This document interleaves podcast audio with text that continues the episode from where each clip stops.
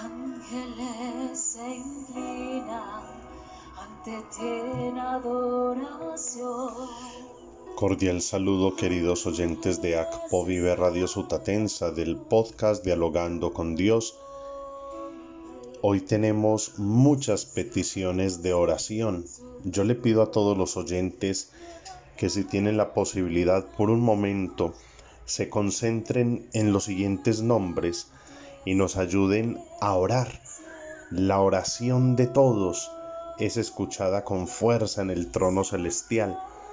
Que ojalá este espacio de mencionar las personas por quienes oramos no sea molesto, sino que antes nos motive a estar todos orando como iglesia los unos por los otros.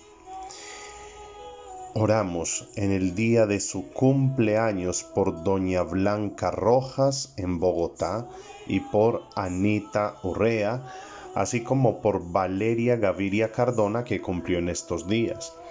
Que el Señor les acompañe, las ayude a ser santas y a vivir conforme al Evangelio de Jesucristo el Señor.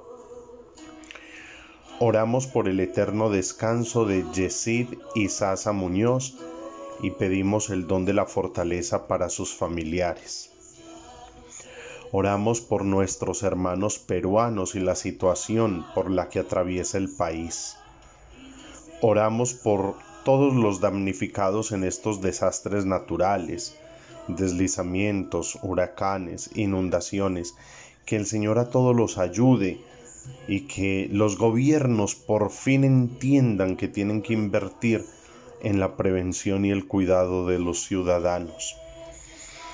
Oramos por Leo Gallego, María Isabel Pérez Murillo, Gladys Giraldo, Amparo Beltrán, Alba Ceballos, María Amanda Rendón, Jesús Valderrama, Jenny y Anthony Guainate, María Reaños, Sonia Horna Quispe, Margarita Cumpa, su hija y su nieta, Luz María Cárdenas, Odila Villa, Ángela Bernal, Marcela Patricia Díaz, Ramón Cárdenas, Luis Javier Alzate Ríos, Doña Estela Arias y su familia. Que el Señor a todos les mire con bondad y les acompañe. Nos invita a la iglesia en este miércoles 18 de noviembre a meditar en el Evangelio según San Lucas capítulo 19 versículos 11 al 28.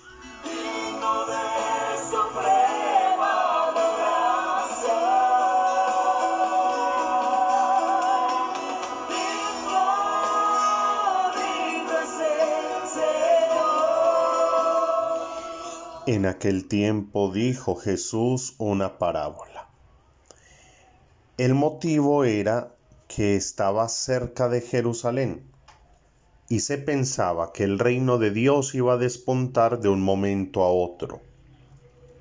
Dijo pues, un hombre noble se marchó a un país lejano para conseguir el título de rey y volver después llamó a diez empleados suyos y les repartió diez onzas de oro diciéndoles, negocien mientras vuelvo. Sus conciudadanos que lo aborrecían enviaron tras él una embajada para informar, no queremos que él sea nuestro rey. Cuando volvió con el título real, mandó llamar a los empleados a quienes había dado el dinero para enterarse de lo que había ganado cada uno. El primero se presentó y dijo, Señor, tu onza ha producido diez. Él le contestó, Muy bien, eres un empleado cumplidor, como has sido fiel en una minucia, tendrás autoridad sobre diez ciudades. El segundo llegó y dijo, Tu onza, Señor, ha producido cinco. A ese le dijo también, pues toma tú el mando de cinco ciudades. El otro llegó y dijo, Señor, aquí está tu onza. la he tenido guardada en el pañuelo. Te tenía miedo porque eres hombre exigente y que reclamas lo que no prestas y ciegas lo que no siembras. Él contestó, por tu boca te condeno, empleado holgazán. Con que sabías que soy exigente, que reclamo lo que no presto y ciego lo que no siembro. Pues, ¿por qué no pusiste mi dinero en el banco? al volver yo lo habría cobrado con los intereses. Entonces dijo a los presentes, quítenle a éste la onza y désenla al que tiene diez. Le replicaron, Señor, si ya tiene diez onzas.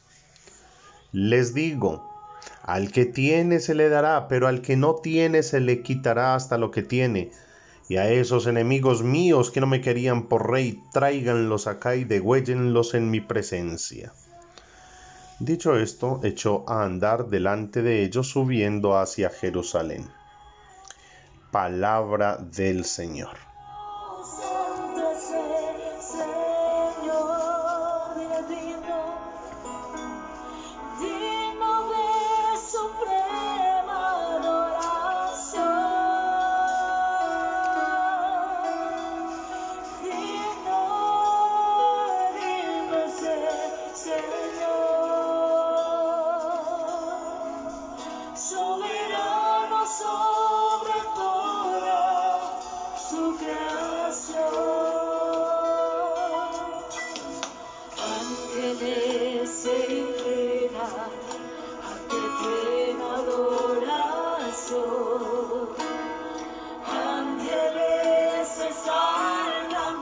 Queridos oyentes, la liturgia de la palabra nos trae en este día, en la primera lectura, el libro del Apocalipsis.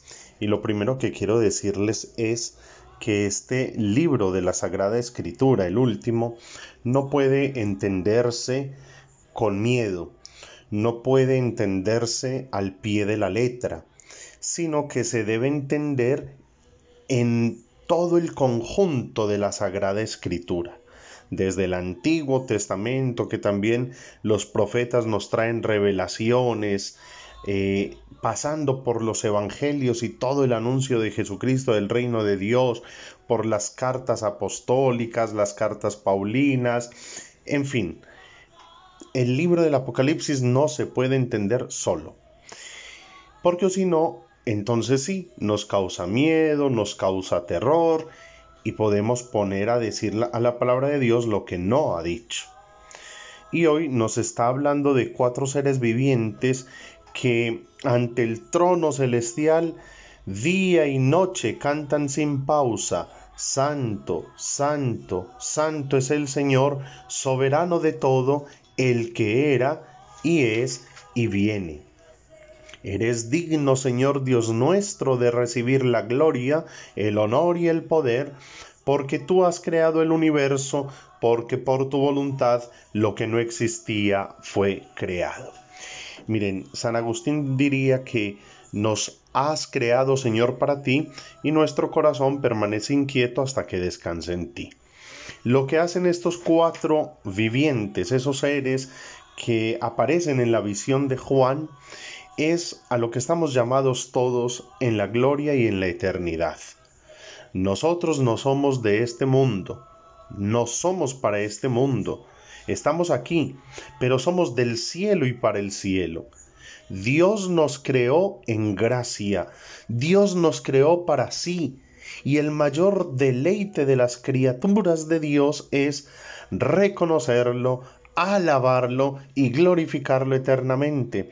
Pero el pecado, nuestra desobediencia, nuestro orgullo, nos alejaron de ese ser y nos han hecho creer que somos otra cosa.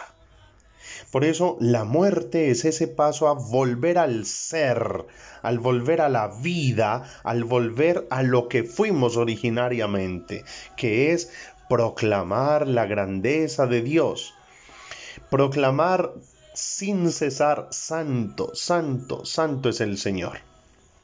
Y muchos dirán, Qué aburrido, sí, porque tratamos de entender el cielo y la eternidad con nuestros parámetros humanos, con nuestra pobre y pequeñita razón que no puede abarcar los misterios divinos, porque seguimos siendo orgullosos, soberbios, prepotentes, desobedientes y queremos entender un misterio que no cabe. Sería como tratar de meter el océano en un vasito pequeñito. Pero cuando pasemos a la eternidad lo vamos a entender ya depende de nosotros es si este mundo, esta vida, la estamos trabajando en clave de eternidad y buscando agradar a Dios. Y podemos empezar desde aquí. Queridos oyentes, no puede darle más tranquilidad, más armonía, más paz al alma que cuando se alaba a Dios y se reconocen sus obras. De ahí la importancia de la oración. Y dentro de la oración, nosotros que sabemos pedir tanto, salgámonos un poquito del pedir por un momento y dediquémonos a alabar, a reconocer a Dios, a decirle, Señor, tú eres santo, digno, tú eres mi rey, tú eres mi Dios. Les invito para que cuando oremos, proclamemos ese Salmo 150, que es un salmo de alabanza, es cortico y nos invita a que, así como todo lo que existe alaba al Señor, nosotros alabemos al Señor, reconozcamos su obra, reconozcamos su amor y su gracia para nosotros, reconozcamos que somos de Él, que somos para Él. Y sin duda, miren, nuestros pensamientos, también van a cambiar, porque empezamos a vivir en clave, en clave de gratitud, en clave de alabanza, en clave de amor.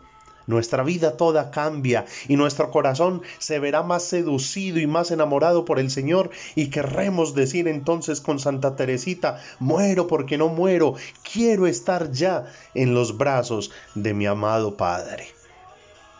Pero entonces reconozcamos, miren, el 22 de noviembre, cerrando este año litúrgico, celebraremos la fiesta de Jesucristo, Rey del universo. Jesucristo es Dios.